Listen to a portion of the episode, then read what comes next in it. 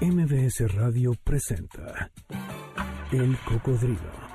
Experiencias históricas, callejeras, urbanas y sonoras por la ciudad con Sergio Almazán. Súbete en El Cocodrilo.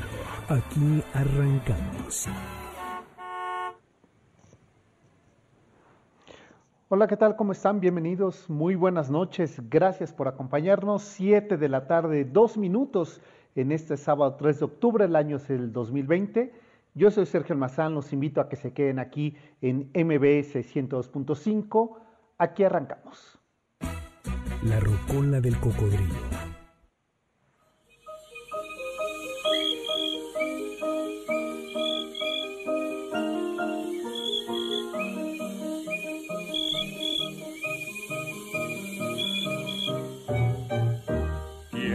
El que anda aquí?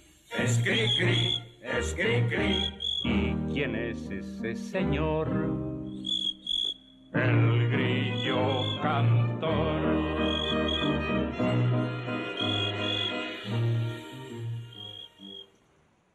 Y efectivamente esta noche la rocola del cocodrilo pues estará dedicada a Francisco Gabilondo Soler, el Cri, el grillito cantor.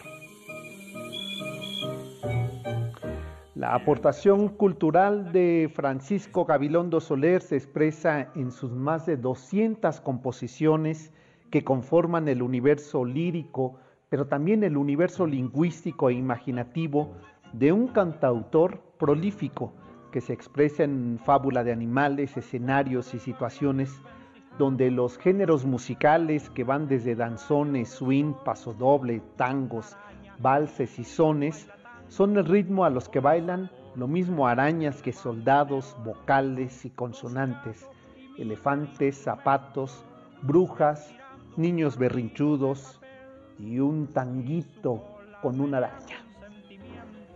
Llevando el ritmo del baile aquel.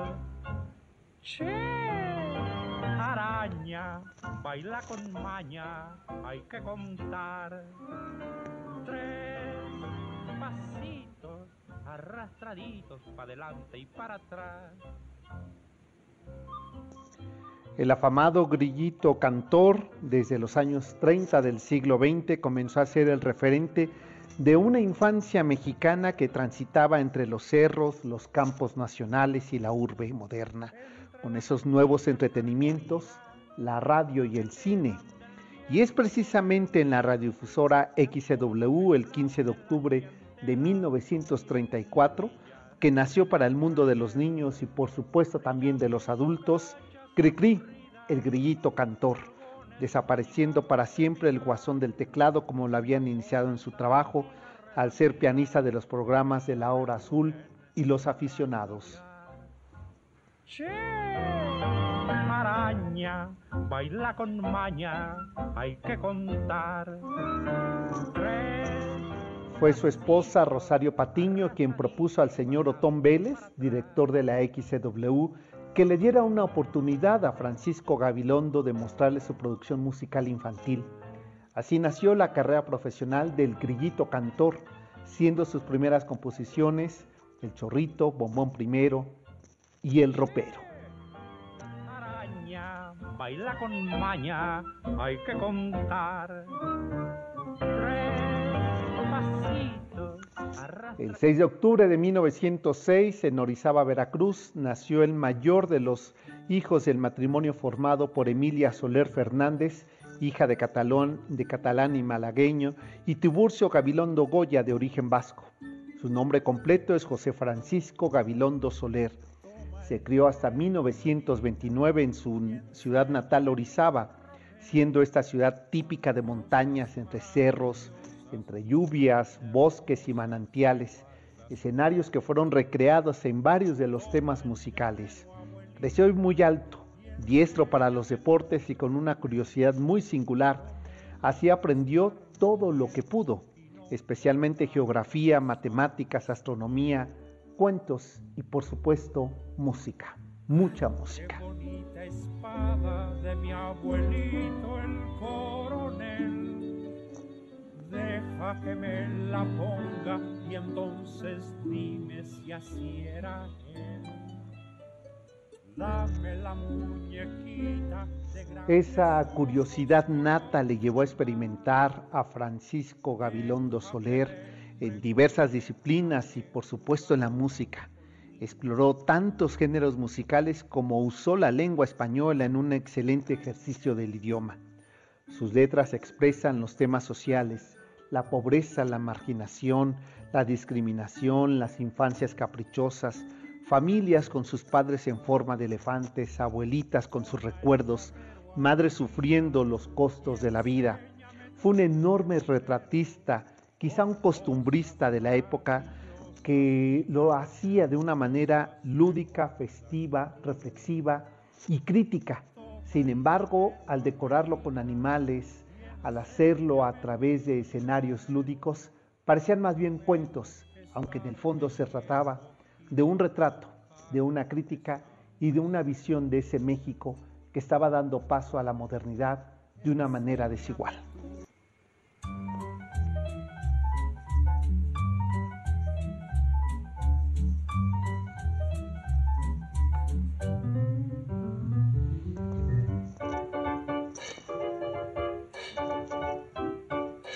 Si sospechas que traigo aquí, será todo para ti. Dulce no es fruta no es, nieve tampoco es. Si me dices lo que será, te pertenecerá. Piensa despacito para adivinar. El grillito cantor nos legó un archivo musical excepcional entre letras y melodías. Encontramos toda una riqueza artística de todos aquellos a los que nos acompañó durante nuestra infancia, eh, depende el seguimiento de su legado que constituye uno de los patrimonios culturales, musicales y líricos más ricos, más diversos y nacionales de la cultura infantil de nuestro país. Hoy aquí en el Cocodrilo pues vamos a celebrar con su negrito bailarín, con su rey de chocolate, con su muñeca fea, sus zapatos danzantes, con esa lunada que justamente coincide con la luna llena de estos días de octubre, con su muñeca fea, con su patita y las vocales en marcha. Feliz 114 aniversario de José Francisco Gabilondo Soler, para todos conocidos como el grillito cantor Cricri.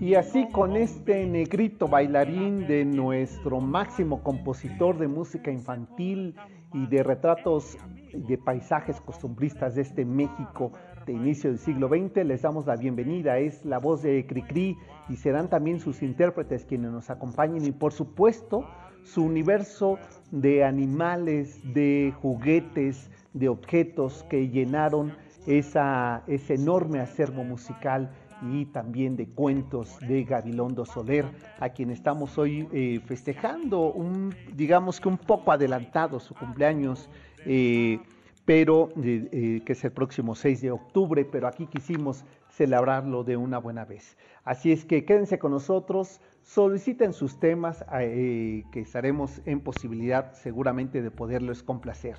Hoy en este sábado 3 de octubre, eh, pues en esta emisión 389 la vamos a dedicar a un personaje importantísimo en la vida política, en la vida histórica de este México de inicio del siglo XX, de este México en medio de su revolución mexicana. Y me parece que resulta muy pertinente hablar de este personaje en estos momentos que otra vez México pareciera que nuestra historia se nos olvida, no nos la cuentan constantemente, la repetimos con muchos errores encima de nosotros y de una manera vergonzosa. Encontramos discursos como de eh, este pseudo historiador cuyo nombre ni siquiera repetiré y que dice que habría que quemar a todos los seguidores de Morena en el Zócalo. Vaya vaya de inteligencia de la aristocracia, de la alta cultura eh, este, vergonzosa de eh, México. Vaya manera de referirse a quienes no siguen sus pensamientos, sus criterios y sus espantosos eh, libros que ha publicado.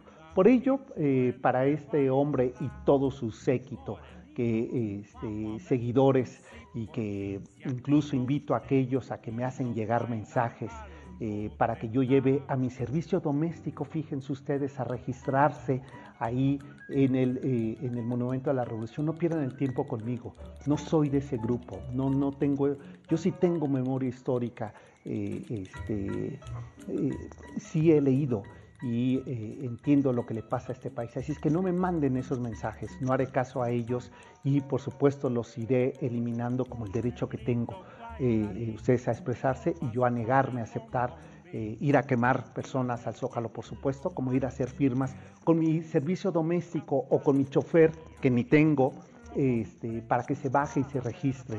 Vean lo vergonzoso que resulta este país. Pues bueno, a eso también se enfrentó a inicio del siglo XX, un personaje del cual hoy vamos a hablar, que es Belisario Domínguez.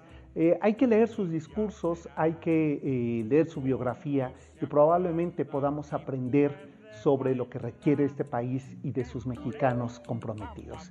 Así es que eh, los invito a que se queden con nosotros porque hoy vamos a hablar de lo que ocurrió aquellos, aquel 7 de octubre de 1913, es decir, hace ciento eh, siete años en esta Ciudad de México, en el barrio de Tacubaya y en Coyoacán, con eh, una historia que nos debe llenar de vergüenza eh, en las páginas históricas de México, pero deberíamos aprender de esos momentos históricos para que no se repitan, para no tener estos bocaflojas que así con una ligereza dice discursos como los que escuchamos en estos días y que lamentablemente tienen eco en la sociedad.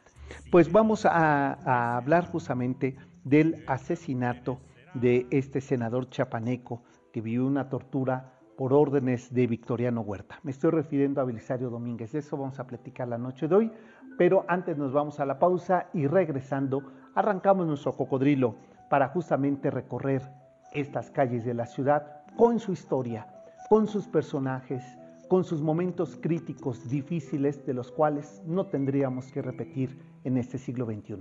Este es el cocodrilo, sean bienvenidos. Por los rincones, temerosa que alguien la vea, platicaba con los ratones, la pobre muñeca fea. Un bracito ya se le rompió su carita está llena de hollín y al sentirse olvidada lloró lagrimitas de acerrín.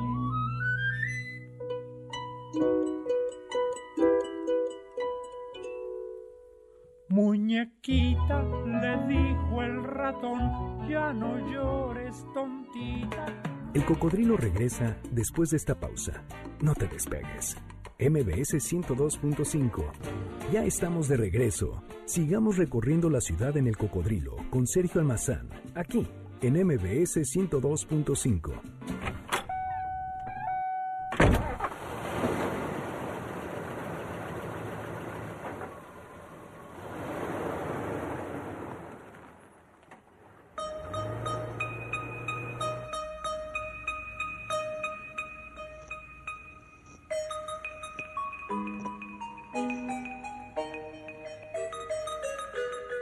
con la marimba de Nandayapa, uno de los más grandes representantes de México ante el mundo, eh, chapaneco por supuesto, recorremos la historia hoy de Belisario Domínguez, asesinado en el barrio de Tacubaya y llevado allá hasta Joco, en Coyoacán, aquel 7 de octubre de 1913.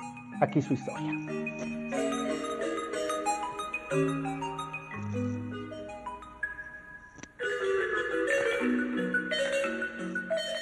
Como ocurre con los héroes de Adeveras, Belisario Domínguez es quizá de esos héroes nacionales sin que él buscara hacerlo. Llevó sus ideales hasta los extremos de la tortura y la muerte de la que fue objeto.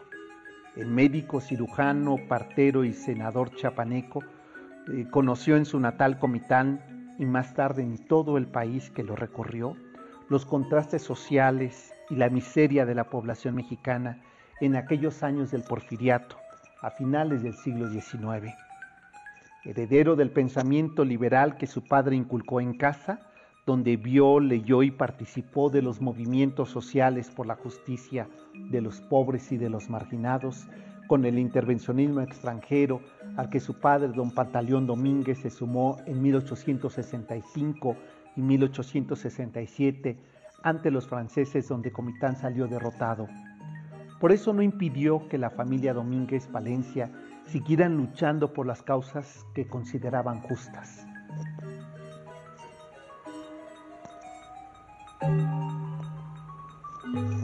Belisario Domínguez en 1902, tras un periodo itinerante por el país, ayudando a curar males y atender mujeres embarazadas, volvió a Chiapas y luego se trasladó a la Ciudad de México para atender a su prima, que a su vez era su esposa, Delfina Sabadúa, quien finalmente falleció en 1903. Ese mismo año ha de publicar un texto denunciativo sobre la miseria y la corrupción en su estado, al que hace llamar Chiapas, un estado de miseria. Y a volver a Comitán, funda un diario llamado El Bate, en el que escribía y publicaba artículos contra Díaz y el gobernador porfirista de su estado, y asimismo también instaló una farmacia que se nombraba Fraternidad y que ofrecía precios especiales a la gente pobre. Se enfrentó por esa razón al gobierno de Rafael Pimentel ante la incautación del capital del Hospital Civil de Comitán, que funcionaba exitosamente y a los pocos días el gobernador regresó todos los fondos al saber que era negocio lícito y con los propios recursos de la familia Domínguez Palencia.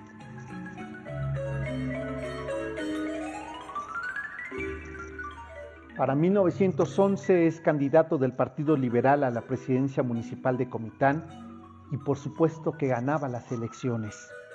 En este cargo es cuando invita al sublevado Juan Espinosa Torres a dirimir la pugna para ubicar la capital del estado mediante una especie de ruleta rusa simultánea, de modo que quien salga vivo de los dos decía es Tuxtla o es San Cristóbal.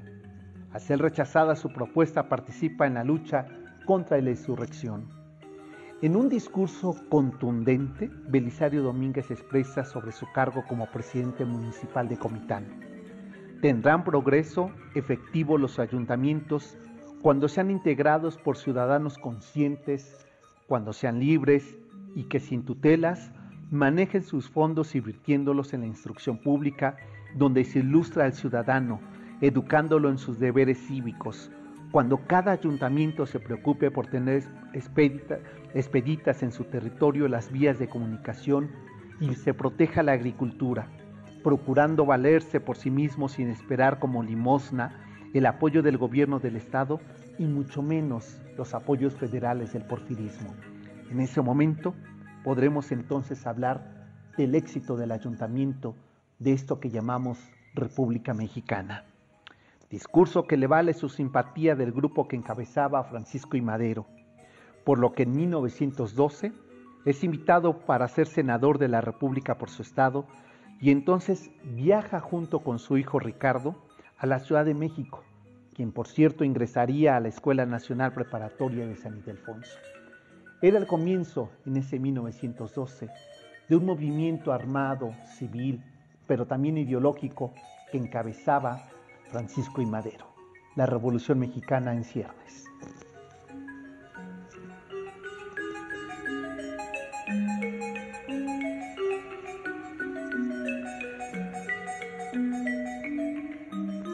Desde el balcón del Hotel Jardín, en aquellas viejas calles de eh, San Juan de Letrán, que hoy es el eje central a Cárdenas, en 1913 Pocos meses después de que Belisario Domínguez, acompañado de su hijo Ricardo, habían llegado a la Ciudad de México, Belisario es testigo de los días más crueles de los días más violentos de la Ciudad de México en la famosa y triste decena trágica.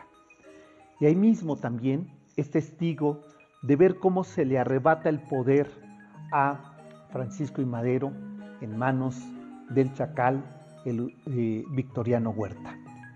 Belisario Domínguez como voluntario se ofrece a curar y a cuidar de los heridos víctimas de esos días del enfrentamiento eh, a causa del ejército huertista contra la población. Recorre así día y noche desde las calles de San Juan de Letrán, pasando por las calles de Plateros hasta llegar a la Plaza Mayor, la Plaza del Zócalo, donde se encuentran cuerpos heridos después de, estas violentas, de estos violentos días de, eh, de esos meses de febrero de 1913. Se dedica junto con su hijo Ricardo a prestar primeros auxilios a los heridos en esta batalla sin fin, en esta sangre inútil eh, derramada por eh, ciudadanos a nombre de lo que llamaba Huerta la justicia social. Desde su curul como senador, Belisario Domínguez se pronuncia contundente, fuerte y claro contra el gobierno ilegítimo de Victoriano Huerta y su grupo. Expresa su inconformidad a las decisiones frente a Estados Unidos de permitirles permanecer sus navíos en Veracruz, llamado el gobierno de Huerta como una nefasta administración y de cuartelazos. Era el comienzo de una guerra declarada entre un gobierno de facto y un hombre liberal que buscaba la justicia, que no traicionaba sus ideales como su padre, y era también, quizás sin saberlo el propio Belisario Domínguez, el inicio del encuentro de su destino. ¿Qué pasó después de aquel pronunciamiento, de ese discurso desde ese curul en el Senado de la República en 1913? Pues de ello vamos a seguir platicando, por supuesto, en este recorrido que apenas inicia este, esta ruta trazada por un senador liberal, por un hombre que amaba a la patria y que nunca pronunciaría algo como lo que un siglo más tarde los modernos, los tan cultos, los eh, hombres de también, los que eh, piden ahora que quemen a seguidores de, eh, de su oposición. Jamás un hombre de la talla de Belisario Domínguez hubiera pedido algo semejante como lo que vemos en nuestros días, vergonzoso, trágico y siniestro.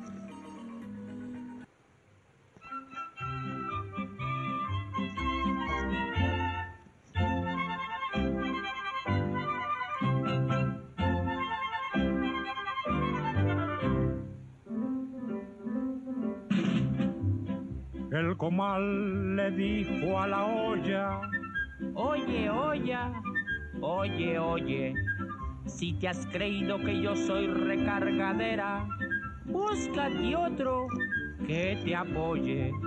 Y la olla se volvió hacia el primero. Y bueno, con la voz de Cricri, con sus canciones, el comal y la olla, estamos suavizando un tema que es eh, fundamental para entender cómo se llevó a cabo este movimiento revolucionario desde el centro de la ciudad, con gobiernos de facto, con traiciones entre grupos políticos y donde por supuesto la sociedad civil se convertía en víctima de, estas, de estos encuentros y desencuentros y, eh, y hombres que buscaban eh, la pacificación del país y que buscaban eh, quitar gobiernos este, a base de cuartelazos, pues les costaría la vida, como es el caso de Belisario Domínguez, quien hoy lo estamos recordando, ya que el próximo 7 de octubre se cumplen 107 años de su asesinato cruel y ruin en manos del ejército de Victoriano Huerta. Y por eso es que los suavizamos con la música de Cricri, a quien también estamos eh, celebrando en su aniversario eh, de nacimiento. Y les recuerdo que el día de mañana nos vamos a ir a recorrer en nuestros eh, habituales recorridos virtuales que estamos haciendo. pues ahora nos toca el turno de Ciudad Satélite, la ciudad fuera de la ciudad, la ciudad de la de la modernidad. Pues de esto vamos a dar cuenta mañana, 10 de la mañana, desde la comunidad de su casa, eh, conéctense con nosotros, informes a sergio arroba sergioalmazán.com y los esperamos para que juntos recorramos eh, Ciudad Satélite. Por lo pronto hacemos nuestra segunda pausa, la pausa de la media y volvemos. Esto es MBS Noticias. Mi nombre es Sergio Almazán. Esto es El Cocodrilo y en un momento más estamos de regreso con ustedes. El Cocodrilo regresa después de esta pausa. No te despegues. MBS 102.5. Himalaya. Ya estamos de regreso. Sigamos recorriendo la ciudad en el Cocodrilo con Sergio Almazán, aquí en MBS 102.5.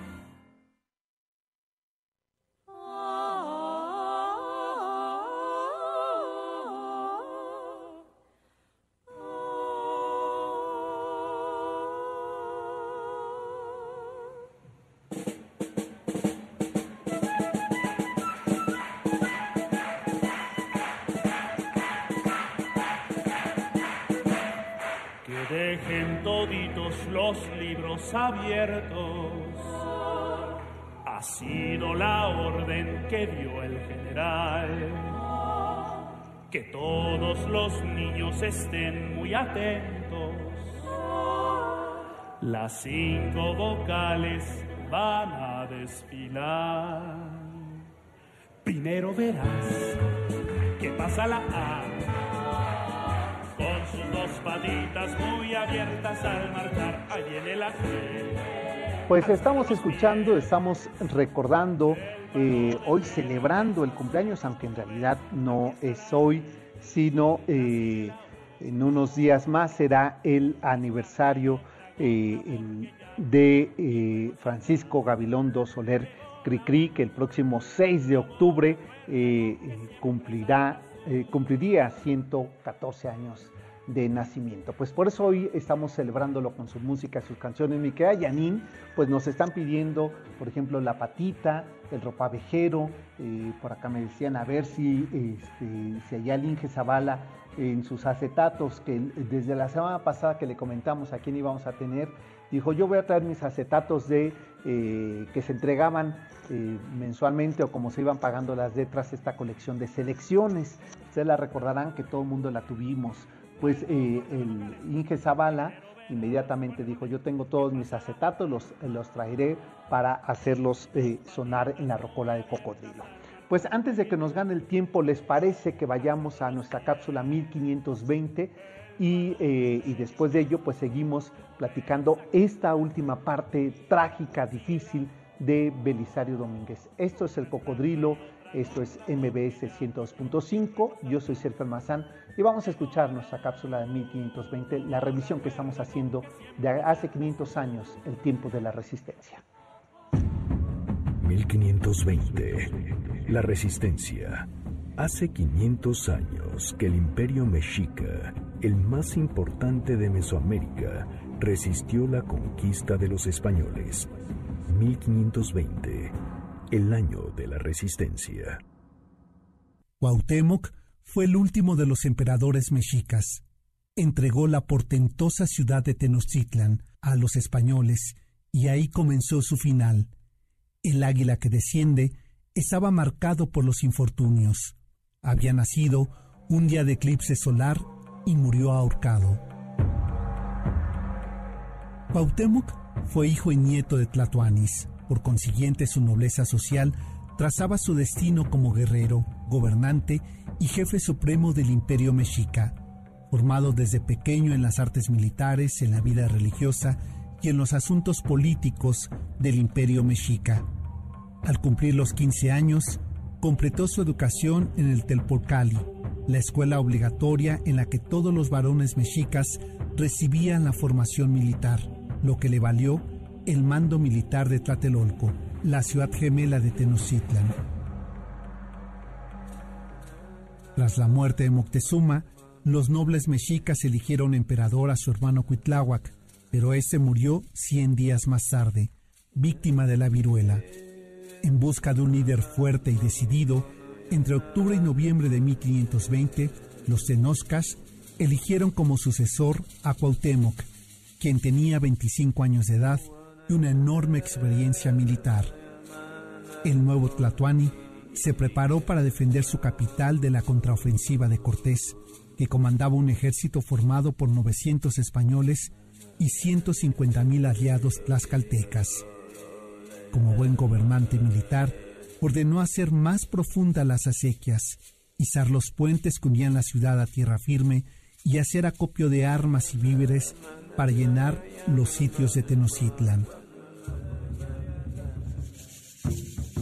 Entre los meses de octubre y diciembre de 1520, Cuauhtémoc preparó su ejército. Buscó alianzas con tarascos y texcocanos para hacer frente al inminente retorno de los conquistadores. A pesar de todos los preparativos llevados a cabo por Cuauhtémoc, nada impidió que los españoles pusieran sitio a Tenochtitlan. En poco tiempo, la situación se volvió desesperada y así lo comunicó Cuauhtémoc a sus generales, pero estos resolvieron seguir con la guerra.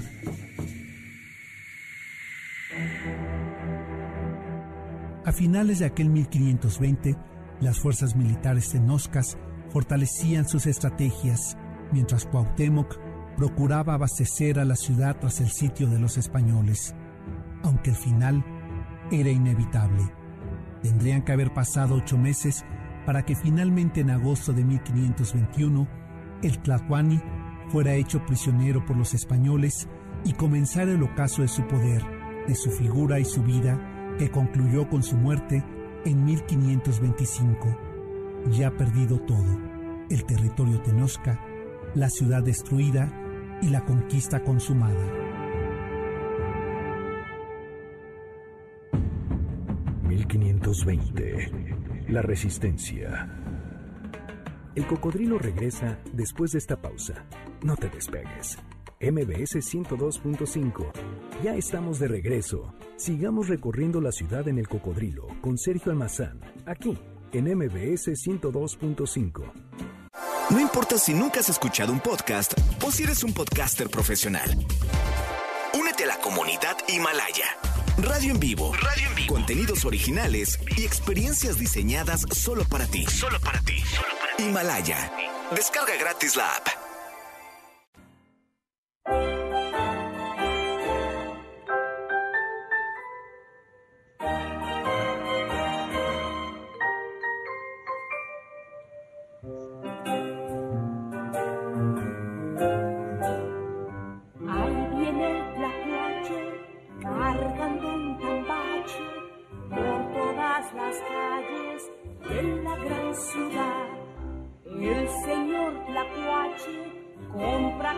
Cachivaches y para comprarlos suele pregonar botellas que vendan,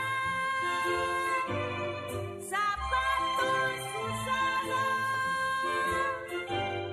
sombreros estropeados, pantalones remendados, cambio, vendo y compro por igual. Adu Salinas, ahí está tu complacencia. El Inge Zavala, ahí con su disco de Eugenia León, interpreta Cricri, te complace con ese tema de El Ropavejero. Súbele, mi querido Inge. o gritar, cambio, vendo y compro por igual. Pues hoy estamos celebrando el cumpleaños número eh, 114 de eh, Francisco Gabilondo Soler Cricri, que nos dejó un legado importantísimo, eh, mágico, lírico, de enormes géneros musicales y por supuesto de descripciones urbanas muy interesantes. eh, muy festivas, con una reflexión crítica sobre la situación que le tocaba vivir en su época, en sendas canciones infantiles que nada tienen de ingenuas y que son verdaderamente críticas sociales que habría que eh, prestar atención con detalle a sus eh, letras. Eh, de aquí hasta su este, castillo que derrama miel o este, sus esquinas con muñecas o en, en jarrones chinos, va nuestro abrazo a Cricri, agradeciendo lo que hizo por este país como un legado musical en este acervo que nos dejó ahí como herencia. Pues vamos a continuar antes de que nos gane el tiempo, que ya nos queda este último bloque, para eh, seguir hablando. Y ahora sí, vámonos eh, a aquellos eh, meses entre julio y octubre de 1913 en esta Ciudad de México y con este personaje que es Belisario Domínguez, este chapaneco que pues lamentablemente le toca vivir, le toca construir pensamientos ideológicos eh, de, equidad social en épocas donde eso no se valoraba, las épocas de Victoriano Huerta en aquel momento de la Revolución Mexicana. ¿Qué pasó entre esos meses de julio y octubre de 1913? Aquí parte de esa historia.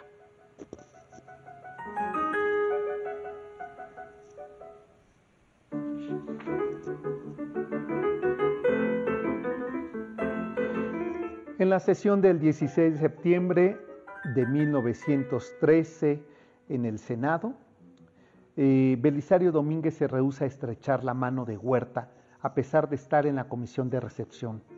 Huerta trata que se pase inadvertido este hecho, apresurándose a entrar al recinto parlamentario entre traspiés que poco a poco le hacen caer. Los registros históricos contienen los dos discursos que pronunció Belisario Domínguez el día 23 y 29 de septiembre de 1913, donde se lee en algunos fragmentos lo siguiente. Todos vosotros habéis leído con profundo interés el informe presentado por don Victoriano Huerta ante el Congreso de la Unión el pasado 16 de septiembre. Indudablemente, señores senadores, que lo mismo que a mí, os ha llenado de indignación el cúmulo de falsedades que encierra ese documento. ¿A quién se pretende engañar, señores y señoras? ¿Al Congreso de la Unión?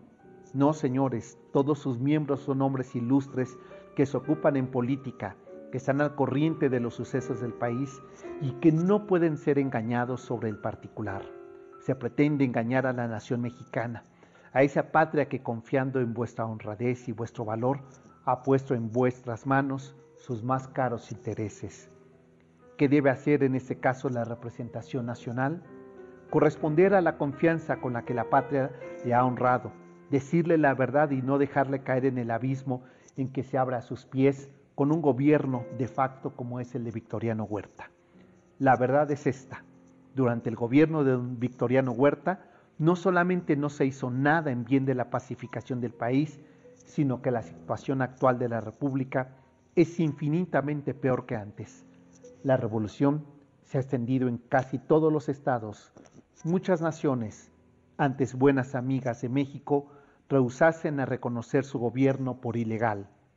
Nuestra moneda encuéntrase depreciada en el extranjero, nuestro crédito en agonía, la prensa de la República amordazada o cobardemente vendida al gobierno y ocultando sistemáticamente la verdad, nuestros campos abandonados, muchos pueblos arrasados y por último, el hambre y la miseria en todas sus formas amenazan extenderse rápidamente en toda la superficie de nuestra infortunada patria. ¿A qué se debe tan triste situación? Primero, y antes que todo, a que el pueblo está impuesta por los curules como respuesta del general de Huerta que ordenó vigilarlo por medio de agentes policíacos. Tal como lo diría el propio senador chapaneco Belisario Domínguez, al leer estos documentos lo más probable es que don Victoriano pierda la paciencia, sea cometido por un ataque de ira y me mate. Así concluía sus mensajes el senador Belisario Domínguez después de aquel fatídico informe de gobierno que entregaba disque cuentas Victoriano Huerta. El 7 de octubre, alrededor de las 11 de la noche, elementos militares ingresaron al Hotel Jardín de las calles de San Juan de Letrán en el centro de la Ciudad de México, donde se encontraba hospedado hacia más de ocho meses Belisario Domínguez. Tras confundir la habitación del senador, él mismo salió al pasillo e indicó a sus captores el error según la declaración judicial realizada por Francisco Chávez, inspector de policía en el gobierno huertista, el político chapaneco se entregó temerariamente en manos de sus victimarios. ¿Qué pasó en esa noche del día 7 de octubre de 1913, después de que irían estos comandantes ahí hasta la habitación del senador chapaneco Belisario Domínguez. Aquí su historia.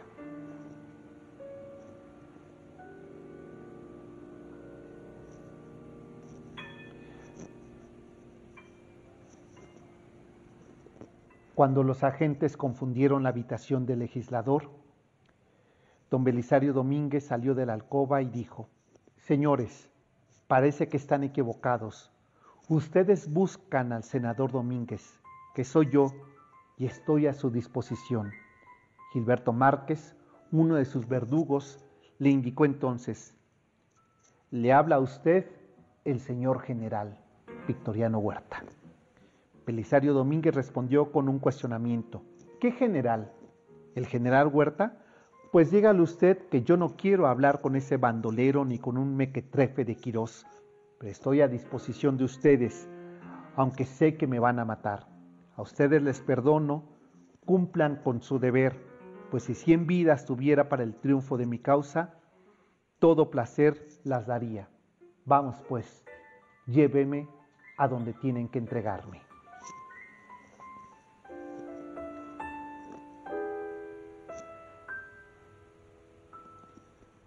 Aquella medianoche del 7 de octubre de 1913, Belisario Domínguez fue llevado en un auto primero ante los generales Quirós y Huerta en la municipalidad de Tacubaya, al cuartel militar, donde sufrió tortura y violencia, para luego ser trasladado a la casa eh, de un médico enemigo del senador, Aureliano Urrutia Sandoval, quien le cortó la lengua y se la envió a Victoriano Huerta como trofeo. Tras la fuerte agresión sufrida, los militares salieron a la calle por las calles del pueblo de Tacubaya y condujeron a Domínguez con la presencia de Alberto Quirós y, eh, y ahí seguir la carrera. Como buen mexicano no se puede resignar a tener un presidente de la República, a don Victoriano Huerta había dicho. Gabriel Huerta dirigió el auto por el sur de la Ciudad de México. Abandonaron en los dos autos donde iban repartidos los militares a la altura de Calzada de Tlalpan, con dirección al sur de la ciudad. En el trayecto, el senador Belisario Domínguez fue torturado por sus verdugos, siendo golpeado hasta causarle heridas que lo dejaron repleto de sangre. Al arribar finalmente a Coyoacán, el grupo de asesinos trasladaron al senador Belisario Domínguez hasta el interior del Panteón del Joco. Fue ahí donde el general Alberto Quirós lo abofeteó por última vez y enseguida desefundó su pistola para testarle un disparo en la cabeza. Su muerte fue instantánea. Ahí mismo sepultaron el cadáver en el Panteón de Joco. Quemaron sus ropas con gasolina e incluso se repartieron entre sí el poco dinero que traía consigo el legislador chapaneco. La orden superior había sido cumplida. Y así terminaba la vida de uno de los hombres más ilustres, más comprometidos con la causa revolucionaria del siglo XX mexicano, que más congruencia expresó, llevando sus convicciones al límite de la vida y hay que decirlo así, hasta la muerte en manos del gobierno huertista de forma violenta y como sucede con los violentos como los que ahora estamos viviendo, regularmente son seres incivilizados, aunque se digan que son leídos y escribidos, son muy incivilizados. Así lo decía la prensa liberal.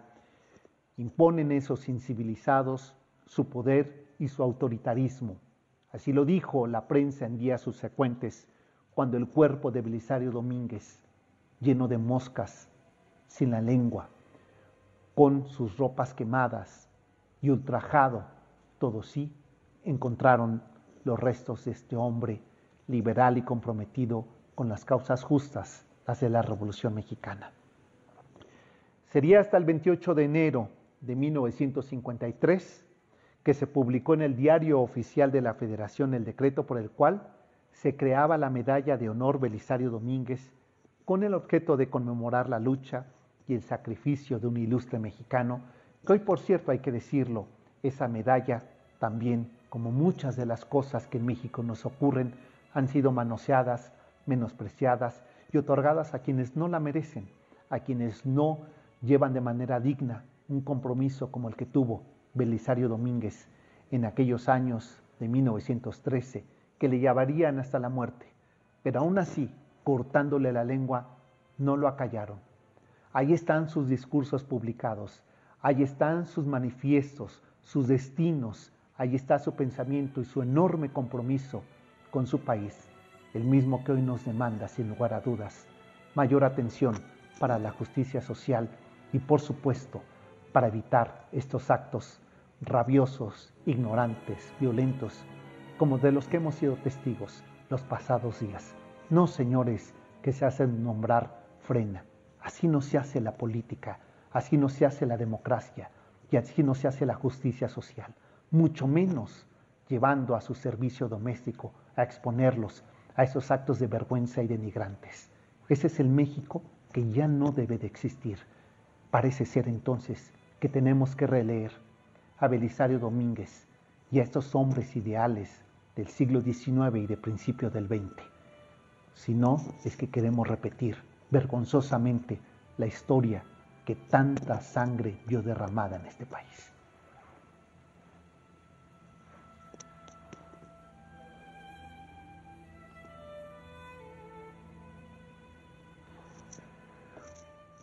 Pues ya casi, ¿verdad, mi querida Janine? Se nos está terminando el tiempo. Pues ahí está la historia de Belisario Domínguez y consideraba tan pertinente eh, seguirlo recordando, seguir trayendo a cuenta una historia de eh, hace 107 años y que escuchamos nombres de calles, que escuchamos municipios con el nombre, medallas, reconocimientos que, insisto, cada vez son más vergonzosos, lo que hacen ahí en la Cámara de Senadores entregando a ciudadanos que no han representado el pensamiento de Belisario Domínguez esa medalla, como recordar el año pasado en que le eh, sería otorgada a una mujer que probablemente no habría eh, eh, hecho una causa justa por el desarrollo político de este país. pero lo cierto es que la revisión histórica de estos hechos nos permite recordar de qué estamos hechos para no repetir los actos vergonzosos y violentos. Cada época y cada tiempo merece una justicia social y merece, por supuesto, un ajuste. Pero repitamos lo menos posible para entonces entender que sí hemos aprendido de nuestra historia y de nuestro pasado.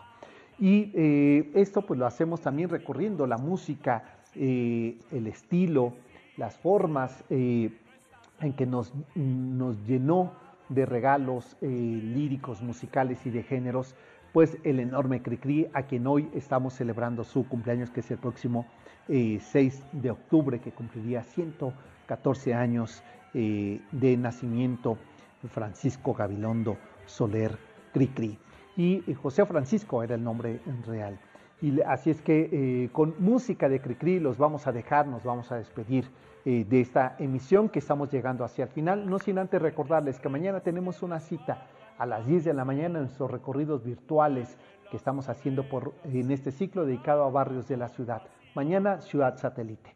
¿Quieren informes? Sergio arroba Ya les decimos cómo inscribirse, cómo asistir a nuestro penúltimo recorrido de este ciclo.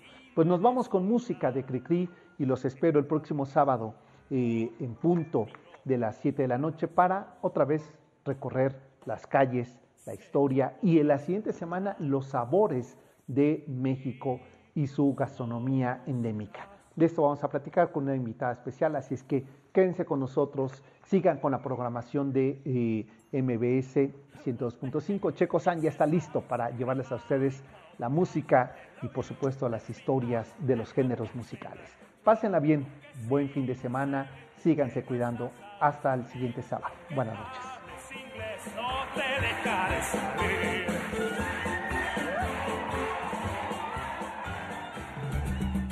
MBS Radio presentó El Cocodrilo. Experiencias históricas, callejeras, urbanas y sonoras por la ciudad. Súbete en El Cocodrilo. Nos escuchamos el próximo sábado aquí en MBS 102.5.